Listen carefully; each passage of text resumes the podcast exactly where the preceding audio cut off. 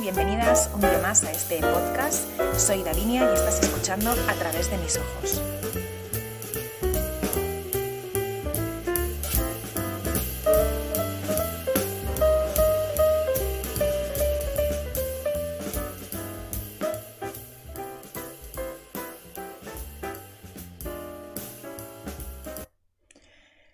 Daros la bienvenida nuevamente por estar aquí, por acompañarme un capítulo más. La verdad es que, bueno, sigo muy nerviosa, creo que esto no, no va a cambiar en lo que. en ninguno de los eh, episodios que grabe y demás. Pero es así. Em, eh, hoy me gustaría centrarme eh, en un tema en concreto. Lo cierto es que tengo muchas ganas de contar muchísimas cosas y mucha como ansiedad, ¿no? De, compartir y, de, que, conozcáis un poco nuestro mundo. Pero hoy me gustaría hablar de, un tema que realmente no nos afecta solo a las personas con discapacidad, sino que realmente afecta a todo el mundo. Yo creo que todo el mundo tiene la presión y la ansiedad y la frustración por encajar y ser normal. Em, lo cierto es que, bueno, eh, no, acabo de entender qué es, una, qué ser una persona normal. Yo cada vez que conozco más gente, considero que cada uno eh, es especial, es diferente y, aporta una cosa eh, totalmente nueva a mi vida. No conozco a dos personas exactamente iguales y, y si las existen considero que, bueno, que, que que no está, no está mal, cada uno escoge como, como quiere ser, pero es que no he conocido a dos personas que sean exactamente iguales y eso nos hace, eh, bueno, hace que seamos una sociedad bonita, que seamos diferentes y, bueno, em, eh, creo que es muy enriquecedor. No obstante, eh, dentro de eh, que cada uno de nosotros somos diferentes, eh, intentamos encajar en una sociedad que está como muy establecida, tiene como unos, unos parámetros, unas pautas muy marcadas y si nos salimos de ahí ya somos diferentes, ya se nos tacha de ser diferentes y eso a veces no es tan bueno, ¿vale? Al menos desde mi punto de vista. Eh, considero que existen como cánones de belleza, cánones de salud, cánones de persona, todos están ligados eh, los unos con los otros. Obviamente todos conocemos los cánones de belleza y bueno, si no entras dentro de las eh, tallas y de, de, las medidas que impone en cierta manera la sociedad, pues ya ni tienes salud ni, eres bien aceptada. Da igual que eh, tengas unos kilos de más, tengas unos kilos de menos, nunca vas a ser suficiente. Entonces, esto es un tema que, bueno, que, nos, que nos duele a todos. Y aparte de eso, ya está en los cánones de salud y en los cánones de persona. De salud, pues eh, está relacionado con el tema de, de la discapacidad. Una persona que tiene eh, una discapacidad visual, como es mi caso, o cualquier tipo de discapacidad, sea auditiva, sea de movilidad, cualquier tipo, ya no entra dentro de los cánones de salud, porque em, ya sufrimos en cierta manera discriminación. En algún aspecto de nuestras vidas, eh, no me he encontrado con nadie todavía que me diga, no, no, a mí me va todo estupendamente y no me han discriminado ni me he sentido rechazado en ningún aspecto por mi discapacidad. Eh, creo que esto de momento no existe. Eh, sí, puede existir dentro de nuestro ámbito eh, de amigos, de familia y demás, pero cuando sales a la calle y vas, a batallar, siempre, siempre, en algún momento de nuestras vidas nos han dicho, eh, que tú aquí no encajas, no, no, estás capacitada, te falta una pierna, pero si tú no ves, ¿cómo vas a hacer esto? Y luego están pues, los canones de, que yo considero de persona. ¿Por qué? Porque, bueno, desde que nacemos se nos, se nos ha marcado y se nos ha pautado una, una ruta de vida. Eh, naces, vas al colegio, estudias muchísimo, eh, te, enseñan a competir con, tus propios compañeros, em, tienes que ir luego a la universidad y si no sacarte un módulo y trabajar y salir de fiesta y tener pareja y casarte eh, y viajar mucho y tener dos o tres casas o el último coche, no parar no te paras a, disfrutar de la vida, simplemente estás todo el día viviendo al 200%, eh, luego tienes hijos, eh, no sé si lo he dicho ya, luego te separas, luego te juntas con otras personas que tienen hijos y demás. Y así es la ruta. Em, a mí no me gusta este estilo de vida, creo que nunca lo he seguido eh, y, y no me gusta. Y siento que la gente está como muy obsesionada con eh, este canon. Si no estudias en la universidad, ¿cómo no vas a estudiar en la universidad? Eh, si no trabajas, ah, ¿no trabajas? Em, si decides tomarte un año sabático, mira, eh, pues no sé de qué vivirá. siempre, siempre hay críticas. Cuando estás con tu pareja y no te has casado, hombre, pero ¿no te vas a casar? Hombre, ¿no vas a tener hijos? Hombre, ¿cuándo te vas a cambiar el coche? ¿Y cuándo vas a tener el segundo? Son preguntas y cánones, es decir, es como una ruta que se espera que hagamos. Eh, no se nos pregunta o no se nos hace em, eh, reflexionar sobre si realmente queremos esto o no. Eh, nos enseñan desde pequeños que tenemos que escoger una carrera con salida, no una carrera que nos guste. bueno, no sé. Em, estos son otros temas para, para, para para hablar, de los cuales, bueno, aquí no, es lo importante, simplemente hay como quería eh, matizar eh, sobre que hay unos cánones en todos los aspectos de nuestra vida eh, que nos indican qué es lo normal, qué es lo que se espera de nosotros y si te sales de ahí, pues ya comienza, comienza un duelo con, la vida y con la sociedad y, y hasta contigo mismo porque acabas diciendo, pero yo estoy haciendo esto bien, yo realmente estoy haciendo lo que quiero o, me están obligando o es lo que se espera de mí. Entonces, eh, queremos ceñirnos, ser normales, no destacar por ser diferentes, pero diferentes en el sentido negativo. Obviamente, si tú em, destacas a nivel, eh, si tienes una discapacidad, pero vas a los Paralímpicos y ganas, nadie lo va a ver como algo negativo te van a aclamar y demás, porque así va la conciencia y la ironía e hipocresía de la sociedad. Pero eh, si tú eres una persona normal, que vas cada día a trabajar em, y, bueno, tardas más en subir al tren em, o, reaccionas más tarde cuando se, pone en verde un, el semáforo y demás, pues al final em, ya no, no eres normal. Ah, mira, pobrecito, es un discapacitado. Mira, oh, madre mía, Qué, qué, fuerte, ¿no? Mira qué bien se lo monta, me encantaría saber más. Hay un montón de, de, opiniones, pero ya no eres normal, ya eres alguien diferente. Se te discrimina tanto para bien como para mal.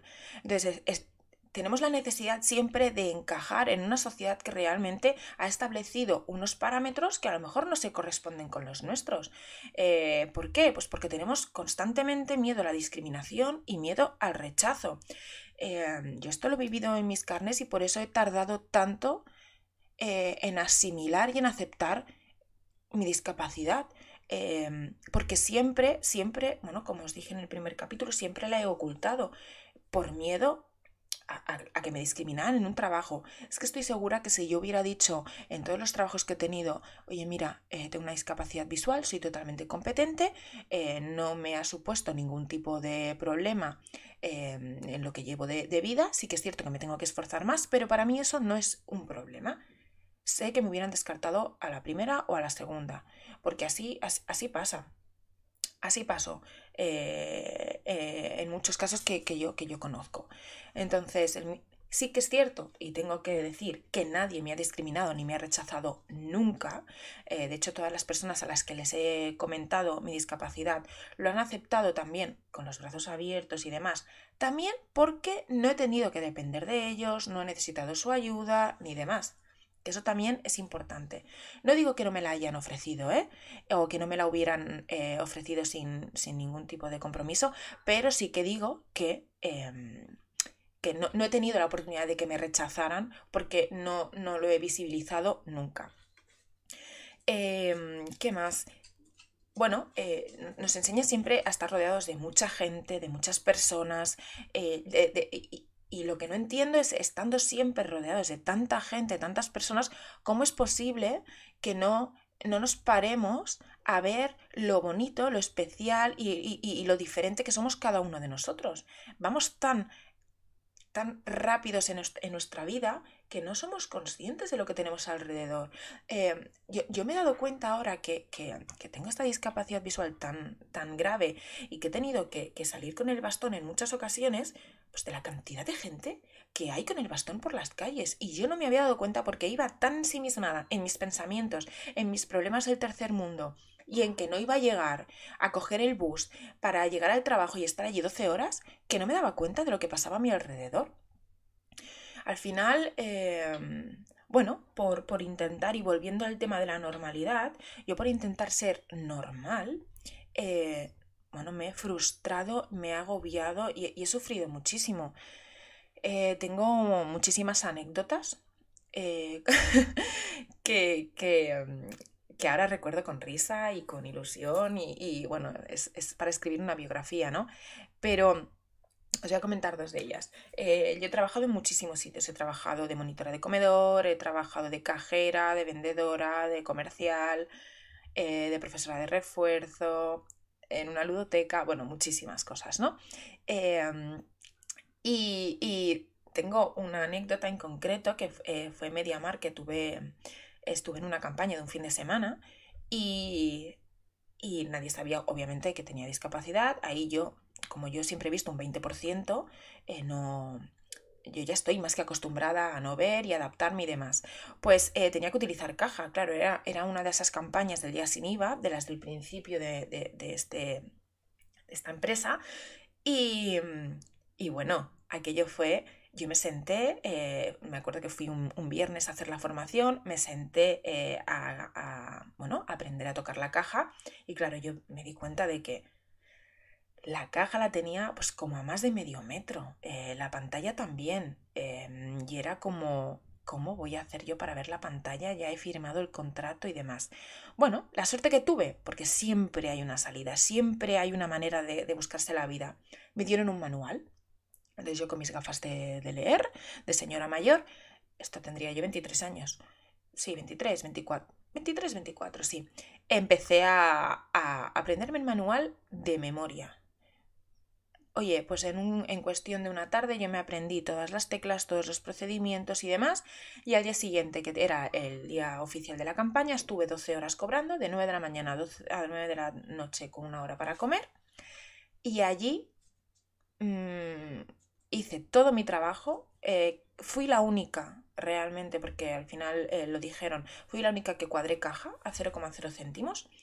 Y la verdad que acabé el día pues muy contenta por todo el trabajo que había hecho, porque eh, aprendí a manejar la máquina, la caja, cada caja es diferente. Diréis, bueno, es que no es muy difícil una máquina. Bueno, cuando eh, hay un nivel de trabajo tan elevado, eh, gestionas tanto dinero y cobras tanto, yo me acuerdo que cada 20 mm, minutos, media hora tenía que hacer un, un, vacío de caja, tenía que retirar dinero porque tenía demasiado.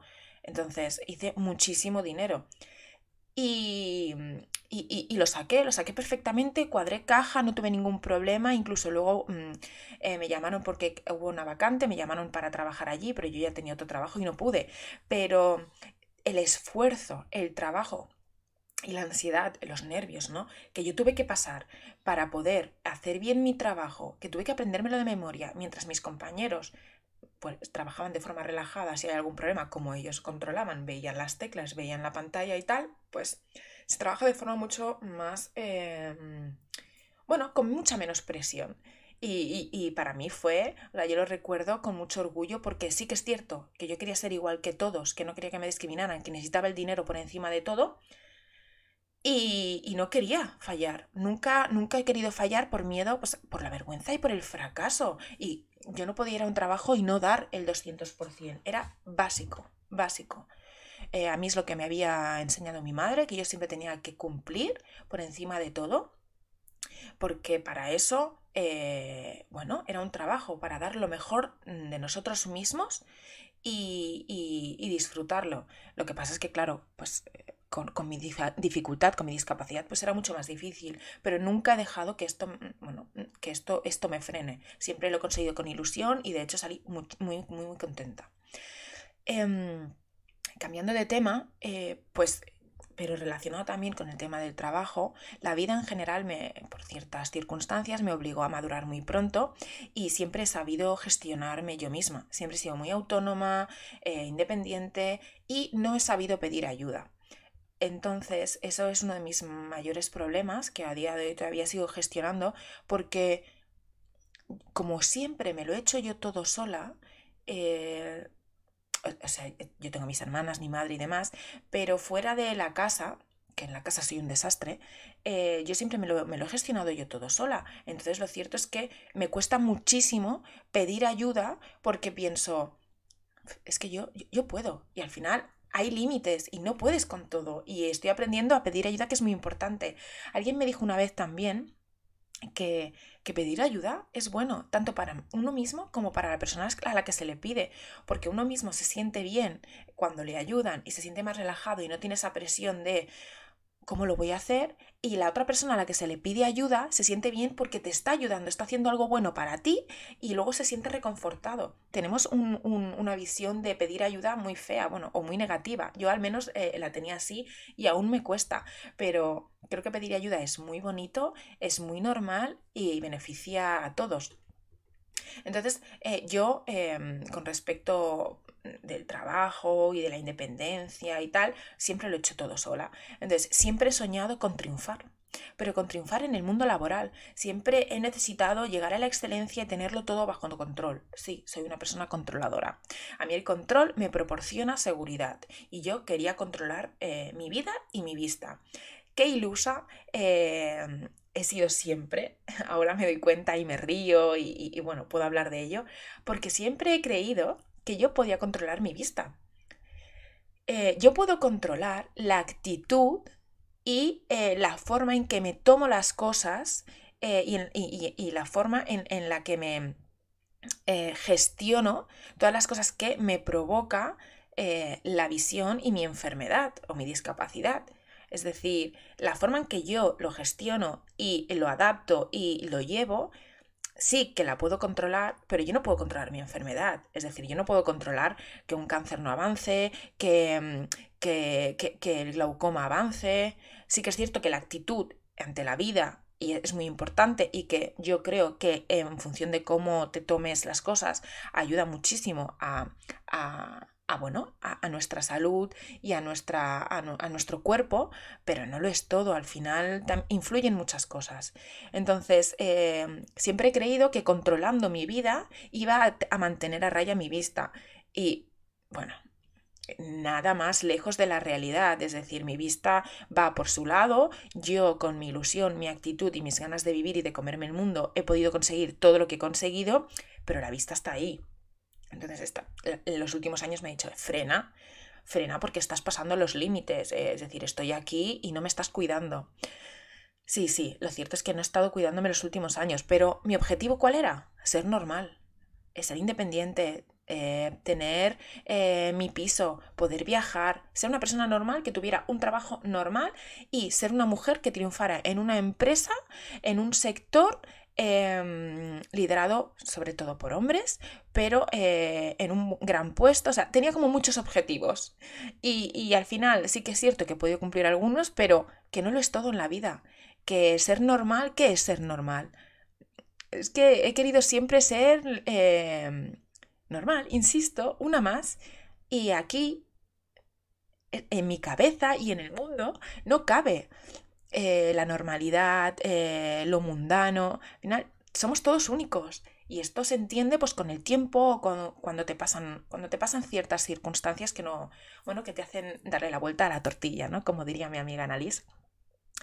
Eh, aún así, aún todos los problemas, aún todo el control y demás, siempre estoy motivada con todo lo que hago. Siempre que empiezo algo, lo hago con ilusión. Yo no sé si esto es una virtud, o es más bien inocencia, pero a mí todo eh, lo, que, lo que pongo en marcha me ilusiona. Creo que sí, yo, lo veo más como una virtud porque cualquier cosa, un trabajo, un libro, un podcast, em, cuando hago una comida nueva, eh, cuando he conseguido algo, todo me, lo empiezo con ilusión. Si hay algo, ya he aprendido que si hay algo que no hago con ilusión, lo dejo. Lo dejo porque creo que no, no me va a aportar nada, porque, bueno, con el historial que tengo, todo lo empiezo con ganas. Si hay algo que ya no me motiva, no creo que, Muchas veces lo intento, pero si veo que no, no me motiva, lo acabo dejando porque no estamos aquí para perder el tiempo. Es decir, yo no quiero estar en esta vida siendo normal. Yo quiero ser Davinia, Davinia especial, eh, igual que habrá una María especial, un Alexia especial, una Paola especial, un David especial, un Paco especial, todos somos especiales y yo no he venido aquí para hacer las cosas que no me gustan. Obviamente habrá cosas que tengamos que hacer por obligación, pero aquellas que, que, podamos escoger eh, hay que hacerlas con gusto. O sea, no podemos estar perdiendo el tiempo. Eh, cuando perdí el trabajo, bueno, cuando perdí el trabajo, cuando tuve que dejarlo, porque no lo perdí, de hecho, me hubiera gustado continuar, eh, lo cierto es que me hundí. Em, nos educan para trabajar, para seguir un plan. Lo, cierto es que, insisto, eh, pensaba que no me quedaría nada. Yo digo, y de hecho lo he hablado muchas veces con la psicóloga. He estado mucho tiempo, muchos meses pensando, si no trabajo, ¿qué voy a hacer? Es que, ¿qué voy a hacer? Yo llevo, eh, el objetivo de mi vida era trabajar y triunfar en el trabajo y liderar eh, una gran empresa. A mí me hubiera gustado ser la directora de recursos humanos de alguna gran empresa o incluso la CEO. Que sí, que son, son, son, son objetivos a largo plazo, pero creo que se me hubiera dado bien. Entonces eh, yo pensé, mi objetivo no era ni formar una familia, ni viajar mucho, era triunfar en el trabajo y crear una empresa bonita. Eh, entonces, al perder el trabajo y ver que no iba a poder trabajar nunca más de esto, que ver mis limitaciones, ver que ya no podía leer, ver que por las noches casi siempre tengo que llevar el, bastón. Yo decía, no, no puede ser. Es que eh, para mí ese momento fue tocar fondo. Para mí fue tocar fondo. Em, entonces, la soledad, la frustración, el rechazo hacia uno mismo, eh, miedo eh, tenía miedo a que los demás me rechazaran, miedo a la dependencia, a no poder em, darle sentido a mi vida. Es que yo, insisto, eh, toqué fondo. Eh, no sé si esto lo sabrá mi familia o no. Eh, si se están enterando ahora, quiero pedirles perdón eh, por no haberlo comentado antes, pero bueno, a veces no hace falta estar constantemente diciendo cómo te sientes. yo creo que los que te quieren saben en qué proceso está, estás, y, no hace falta estar exteriorizándolo todo el rato creo que creo que tampoco hay que hacerle daño a los demás, ¿no? Ellos saben que lo están pasando mal y yo lo que quiero es que estén ahí para apoyarme. Obviamente, em, saben que estoy mal, yo sé que ellos están mal y que, que y que es muy difícil, es, es muy difícil gestionar esto, pero los momentos que paso con ellos, quiero estar bien, quiero estar bien, eh, quiero poder disfrutarlos porque, insisto, la vida es muy corta. Y, si estoy con mi marido, obviamente tengo días malos y días, y días buenos. Eh, y ya, ya, no, ya no me fuerzo a tener días buenos. Si hay un día que me levanto mal y tengo dolor y no estoy motivada y, y, lo que digo es por qué eh, me está pasando esto a mí, que son preguntas que no tienen ningún sentido porque no tienen respuesta, pero bueno, tienes esos días, ¿no? Em, pues dices, a ver, pues nada, em, intento disfrutar al máximo los días con mi marido. Si, si nos vemos dos días a la semana, porque el resto entre que trabaja, tal, el rato que, pasamos juntos, el poquito rato que podemos pasar juntos, porque al final vives con una pareja, pero con trabajo, si tenéis hijos, bueno, los hobbies y tal, los amigos, al final es poco tiempo, ¿no? Pues eh, intento disfrutarlo. ¿Para qué voy a estar em, pensando en pobrecita, eh, madre mía, que no veo? No, vamos a hacer lo posible por disfrutar estos momentos. Al final lo que queda es lo bonito. Entonces, yo quiero disfrutar y reírme con mi marido y, ya tendremos tiempo de, de, estar tristes. Es decir, al igual que, que, siempre le digo, ¿no? Ya tendrás tiempo de dormir cuando nos muramos. Vamos a disfrutar. sé, sé que es muy, sé que es muy extremo, extremo esto. Sé que es muy extremo esto que he dicho, pero es que ya tendremos tiempo, pues yo sí estoy con mi familia y mis amigos, quiero estar bien. Y es que no me esfuerzo, es que al final cuando estoy con ellos, cuando estoy con mi marido, cuando estoy con ellos, estoy bien. Es que eh, a lo mejor he tenido un mal día, que no he querido levantarme de la cama por el dolor que tenía, y en cuanto llega mi marido, eh, me sale una sonrisa y quiero hablar con él y quiero un abrazo y quiero que salgamos a dar un paseo. Y he tenido un día de mierda, pero llega él y se me ilumina la cara porque quiero pasar, es, eh, porque, bueno, hacen por decirlo de alguna manera, mi familia, mi marido, mis, eh, mis amigos hacen que yo me olvide de, mi, de, de mis tristezas, de mis dramas y de mi discapacidad. Entonces, para mí ellos son vida. Eh, me gustaría comentar una anécdota que tuve el primer día con el bastón, que me, que, me, generó muchísima ansiedad. Y va, con, va relacionado con el tema de, de la ayuda, eh, de la dependencia y, y, y, de mostrarme tal como soy. Eh, de dejar de em, evidenciar que soy normal. A ver, muy normal no soy y nunca lo he sido porque nunca he considerado que encajara en ningún sitio. Pero además, ahora bueno, siempre, siempre he destacado por mis pensamientos, por, mis, por mi actitud, para bien o para mal. Yo lo cierto es que me cuesta encajar. Pues eh, me di cuenta de que ya no era normal el día que, eh, bueno, mi, mi, mi, mi, técnica de rehabilitación de, de la 11 me dijo, hoy Hoy vas a ir sola por la calle con el bastón, vas a hacer el recorrido, yo voy a ir detrás observando si lo llevas bien, si, si haces bien las pausas y demás. Y, me acuerdo que me paré en un semáforo y yo iba con el bastón, mis gafas y tal. Y un señor al lado me dijo, no te preocupes, bonita, que yo te aviso. Bueno, en aquel momento, cuando yo vi que yo era visible en la calle, que me tenían que ayudar, empecé a llorar en la parada, en la parada, en, en la, en esperando a que, a que se pusiera en verde el semáforo, empecé a llorar como si no hubiera un mañana. Yo pensaba, digo, ya está, este es tu fin. Ya, ya no entras dentro de los cánones de la normalidad, ya, ya eres visible, ya no puedes esconderte más. Digo, es que con este bastón y el pelo azul, es que vas, solo te falta el megáfono, Davinia. Solo te falta el megáfono. Yo pensaba todo esto. Em, y entonces, eh, hace poco me di cuenta de que esto poco a poco lo estoy superando, porque era de noche, yo salía de un sitio y, y, también me paré en un semáforo y un hombre me dijo, no te preocupes que yo te aviso. Entonces yo me giré y pude conversar con el hombre y le dije, no hace falta, yo tengo un mando, también he agudizado, estoy trabajando el oído para controlar los coches y demás. Y estuvimos hablando y en ese momento ni siquiera se me pasó por la cabeza el se te van a salir las lágrimas, Davinia, contrólate. No, no, incluso le sonreí. Llevamos la mascarilla, obviamente, no se ve nada todavía, pero yo sonreí. Y entonces mmm, llegué a casa muy orgullosa de mí, de mí misma por mi avance y, y, y, y, por, por el aceptar que ya no soy normal y que no pasa nada, que, que ser normal es aburrido. Entonces, eh, yo creo que lo más importante para eh, poder ser quien eres es que aceptes y normalices eh, y te confrontes con tu enfermedad. Creo que es lo más importante, porque al final es algo que te va a acompañar toda la vida o prácticamente toda la vida y si dura durante un tiempo, es algo que habrá marcado una etapa y que habrá hecho que te adaptes, que te modifiques y, y bueno, todo, todo, todo lo que nos pasa y todas las personas que llegan a nuestra vida influyen en cierta manera en nosotros tanto positiva como negativamente. Entonces, siempre aprendemos algo de ellos, aunque no seamos conscientes, siempre nos aportan algo. Entonces, ¿cómo aceptar y confrontar tu enfermedad? Pues diciéndote que la discapacidad no nos define. Eh, el otro día lo dije, pero es que es cierto, yo no soy Davinia, la discapacitada visual, eh, la cieguita, no.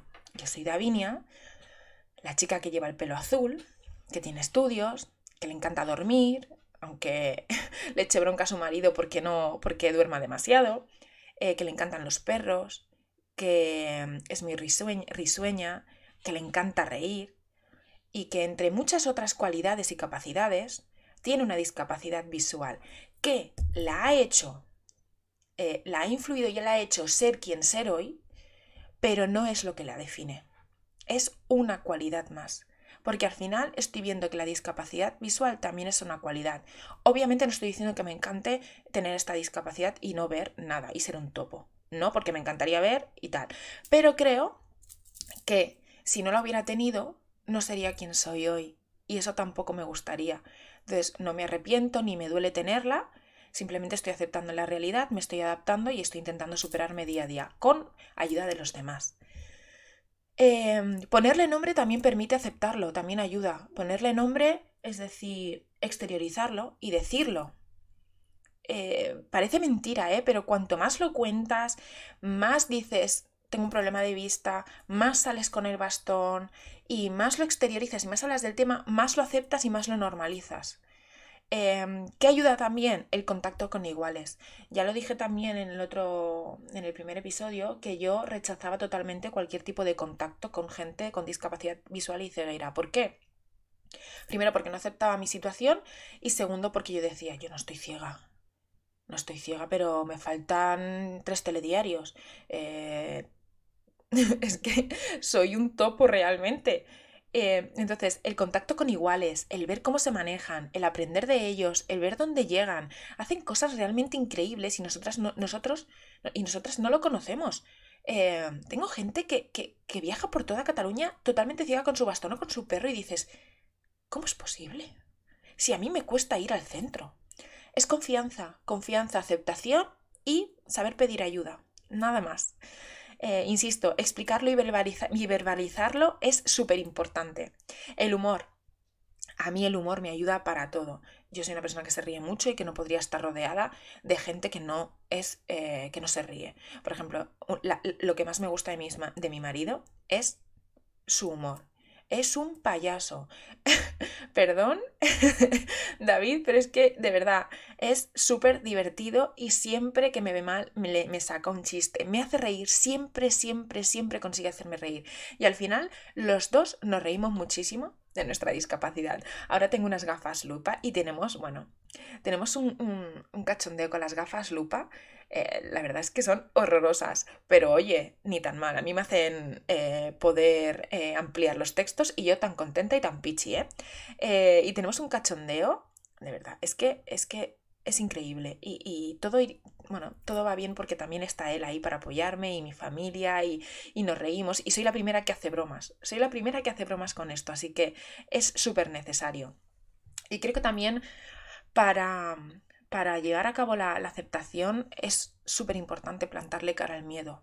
Em, si bien es cierto que yo cada día eh, me levanto pensando, ¿veré lo mismo? Es una pregunta que me hago todos los días, sí, es una frustración, pero no puedo evitarla. Lo primero que hago cuando me levanto es, eh, estoy viendo la, sombra del espejo, vale, veo lo mismo. Y, pero también, si he perdido visión estos meses y demás, eh, porque esto va, va, a días, va a semanas, tampoco me frustro. Estoy empezando a, a saber gestionarlo, no me dan esos ataques de ansiedad, no me da ese dolor de ojo, no me dan esos dolores de cabeza porque al final pongo mi cuerpo en peligro, no me entra la depresión, no me pongo triste. Al final estoy aprendiendo a gestionarlo. ¿Por qué? Porque tengo recursos, porque tengo mi bastón, porque tengo recursos adaptados, porque estoy aprendiendo a utilizar el móvil con el voiceover, que ya os explicaré qué es. Es tengo recursos. Entonces no tengo tanto miedo. Sí que tengo miedo a la oscuridad total, pero bueno, esto ya, cuando llegue, llegará. Tampoco puedo vivir en el futuro. Ahora hay que vivir en el presente. El pasado nos ayuda a aprender de, los errores y el futuro ya llegará. Objetivos a corto plazo y a muy corto plazo, porque la vida cambia en instantes, en segundos, y vivir el presente, porque hoy estás aquí, pero mañana no. Y esto me lo ha enseñado mucho el último año. He perdido a dos personas eh, una, bueno, una fue mi abuelo y, su pérdida, em, aunque lo llevo bastante bien, eh, me doy cuenta de que es que el lunes estaba aquí y el martes se nos fue. Sí que es cierto que era mayor y demás, pero que la vida y otra bueno, y la otra pérdida no me toca tan de cerca, pero sí que es, es, muy cercana eh, y ha sido muy dura porque es, es lo que, lo que, lo que, lo que te, lo que te hace plantearte eh, que dices, es que da igual que seas joven, eh, viejo, niño, que hayas hecho más cosas, menos. Cuando te toca, te toca. Y la vida está para vivirla, para disfrutar, para reírte, para amar, para soñar, para comer, para hacer deporte, para salir, ir al cine y darlo todo. Darlo todo con aquellos que queremos, darlo todo. No podemos perder el tiempo con cosas que no nos interesan.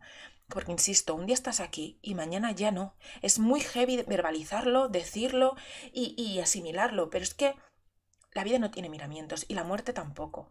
Y debemos empezar a hablar un poco más de la muerte y a normalizar que la gente un día está y que al otro no. Y que por eso cada segundo cuenta. Cada segundo. Entonces, no podemos tenerle miedo, ni miedo a ninguna enfermedad, ni miedo a la vida, ni miedo a los cambios, nada. O sea, el miedo está ahí para mantenernos alerta, no para frenarnos en aquellas cosas que, tenemos que hacer o que tenemos que aceptar y demás. Cuanto más miedo tengamos, más nos frenaremos, menos viviremos y, más difícil será todo. Entonces, bueno, al final, insisto que, que la aceptación lo es todo y que ser normal no es tan bueno como lo que nos están vendiendo que al final todos somos especiales y eso es bueno, que todos somos diferentes, que cada uno puede aportar cosas diferentes y que, en la variedad está lo bonito. Aunque seamos diferentes, tengamos ideologías, discapacidades, al final todos aprendemos los unos de los otros y creo que un mundo diverso y, y, complejo es, lo que nos hace es lo que nos hace eh, construir un mundo mucho más eh, rico. Así que nada, debemos dejar de ser, eh, de intentar ser normales, tanto gente con discapacidad como, como si no, porque, insisto, somos únicos en el mundo.